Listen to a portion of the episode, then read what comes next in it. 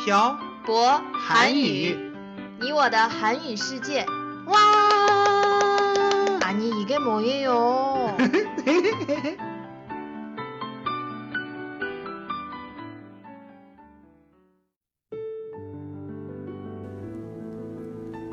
跟朴博学韩语，请在淘宝搜索店铺“朴博韩语”查看课程详情。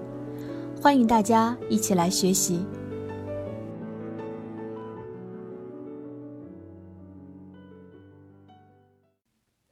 这里是朴博韩语，你我的韩语世界第六十八期电台。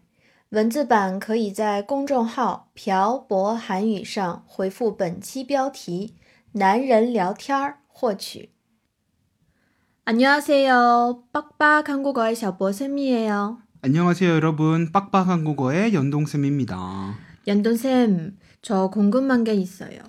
네 말씀하세요 태태씨 연돈 쌤 며칠 전에 아는 현님들하고 술 음. 마시고 새벽에 들어왔었죠. 네 그렇죠 도대체 그렇게 늦은 시간까지 뭐 해요? 뭐 하긴요 술 마시죠 술만 마셔요? 술 마시면서 이런저런 이야기를 하죠 왜요? 너무 궁금해요. 음. 새벽까지 술을 마시면서 도대체 무슨 이야기를 하는 거예요? 태태씨도 그렇잖아요 며칠 전에 친구 생일에 밥 먹으면서 4시간 동안 이야기했던 거 기억 안 나요? 그럼 남자들은 만나면 무슨 이야기를 해요? 궁금하세요? 네, 궁금해요. 청취자 여러분들도 궁금해 하실까요? 많은 분들이 궁금해 하실 수도 있죠. 음, 그래요. 그러면 오늘은 남자들이 만나면 하는 이야기에 대해서 말해볼게요. 네, 도대체 무슨 말을 하는지 저한테도 알려주세요. 일단, 남자들이 만나면 무엇을 할 것 같아요? 글쎄요. 여자들은 만나면 뭐 해요? 밥 먹고 영화도 보고 음. 커피도 마시고 음. 쇼핑도 하죠. 일단, 남자들은 만나면 영화나 차, 뭐 커피, 쇼핑 이런 거 안 해요. 그럼 뭐 해요?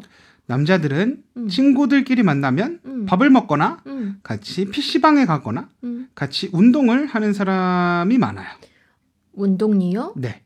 저와 제 친구들하고 같이 야구를 하러 간 적이 있죠, 태태 씨. 네, 맞아요. 그 외에도 같이 농구를 하거나 축구를 하기도 하고 당구장에 가서 당구를 치기도 해요. 볼링도 음. 치고요. 근데 연돈쌤은 왜 축구나 농구를 안 해요? 아, 같이 할 사람이 없으니까요. 저도 한국에서 오기 전에는 음. 음, 친구들하고 축구나 농구를 많이 했어요. 남자들은 이렇게 스트레스를 푸는구나. 네. 근데 오늘은 남자들이 만나서 무슨 이야기를 하는지에 대해서 말해보자고 했는데 알겠어요. 아유, 성격 참 급해요, 태태 씨. 빨리 얘기해 주세요. 궁금해요. 그럼 여자들은 만나면 무슨 이야기를 해요? 음, 친구가 맺거나 입은 새 옷이나 음. 가방을 발견하면 어디서 산 건지 물어보죠. 음, 그리고요. 요즘 어떤 드라마가 재미있는지, 음. 어떤 아이돌이 요즘 뜨고 있는지 맛집 이야기도 하는 것 같고요. 남자친구 이야기는 안 해요? 물론 하죠. 음. 결혼을 했다면 남편 이야기를 하기도 해요. 음, 아이가 생긴다면 아이 이야기도 하겠죠? 물론 하겠죠. 남자들은요? 어, 일단 오늘 제가 드리는 말씀은 음. 제 경험에 의한 것이니 음. 모든 남자들이 다 그렇다는 건 아니라는 거 말씀드릴게요. 네. 어, 고등학교나 대학생 때에는 여자에 대한 이야기를 많이 했어요. 음. 내가 좋아하는 여자가 누구고 음, 걔가 어떻게 됐다. 이런 이야기들. 그렇구나. 음, 그리고 나이를 좀 먹으니 미래에 어떻게 살아야 할지에 대한 이야기를 많이 했던 것 같아요. 여자들도 그런 이야기를 해요. 물론 다 하죠. 음, 자기의 미래에 대한 이야기를 안 하는 사람이 어디 있어요. 그렇긴 하네요. 그런데 막상 일을 하기 시작하면 음. 자기가 하는 일과 관련된 이야기를 친구들에게 많이 안 하는 것 같아요. 여자들은 많이 하는데. 남자들은 음, 거의 안 해요. 음, 정말 어떻게 해야 할지 모를 때 음, 친구들의 의견을 묻거나 하는데 어, 대부분 해결책을 얻고 싶을 때 이야기를 해요. 그렇군요. 음, 여자들은 공감을 얻고 싶어 하는데, 음, 남자들은 해결책을 얻고 싶어 하네요. 네. 그리고 제가 요즘 형, 형님들을 만나러 가면 음, 육아나 어, 요즘 대련에서 일을 할 수 있는 것 음. 그리고 많은 정보들에 대해서 이야기를 해요. 어떤 정보들이요? 예를 들면 어. 음, 예를 들면 네. 제가 식당을 개업하고 싶은데 음, 어떤 음식을 하면 좋을지 음, 음. 어디가 가성비가 높은지 음. 등등의 정보를 물어보죠. 그럼 그분들이 알려줘요?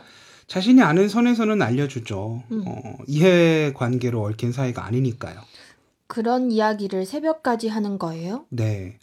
보통 사는 이야기 하는 거죠. 저는 이렇게 살고 있는데 어떻게 하면 더 좋은 방향으로 나아갈 수 있는지 뭐 음. 이런 얘기하면서 새벽까지 술을 마셔요.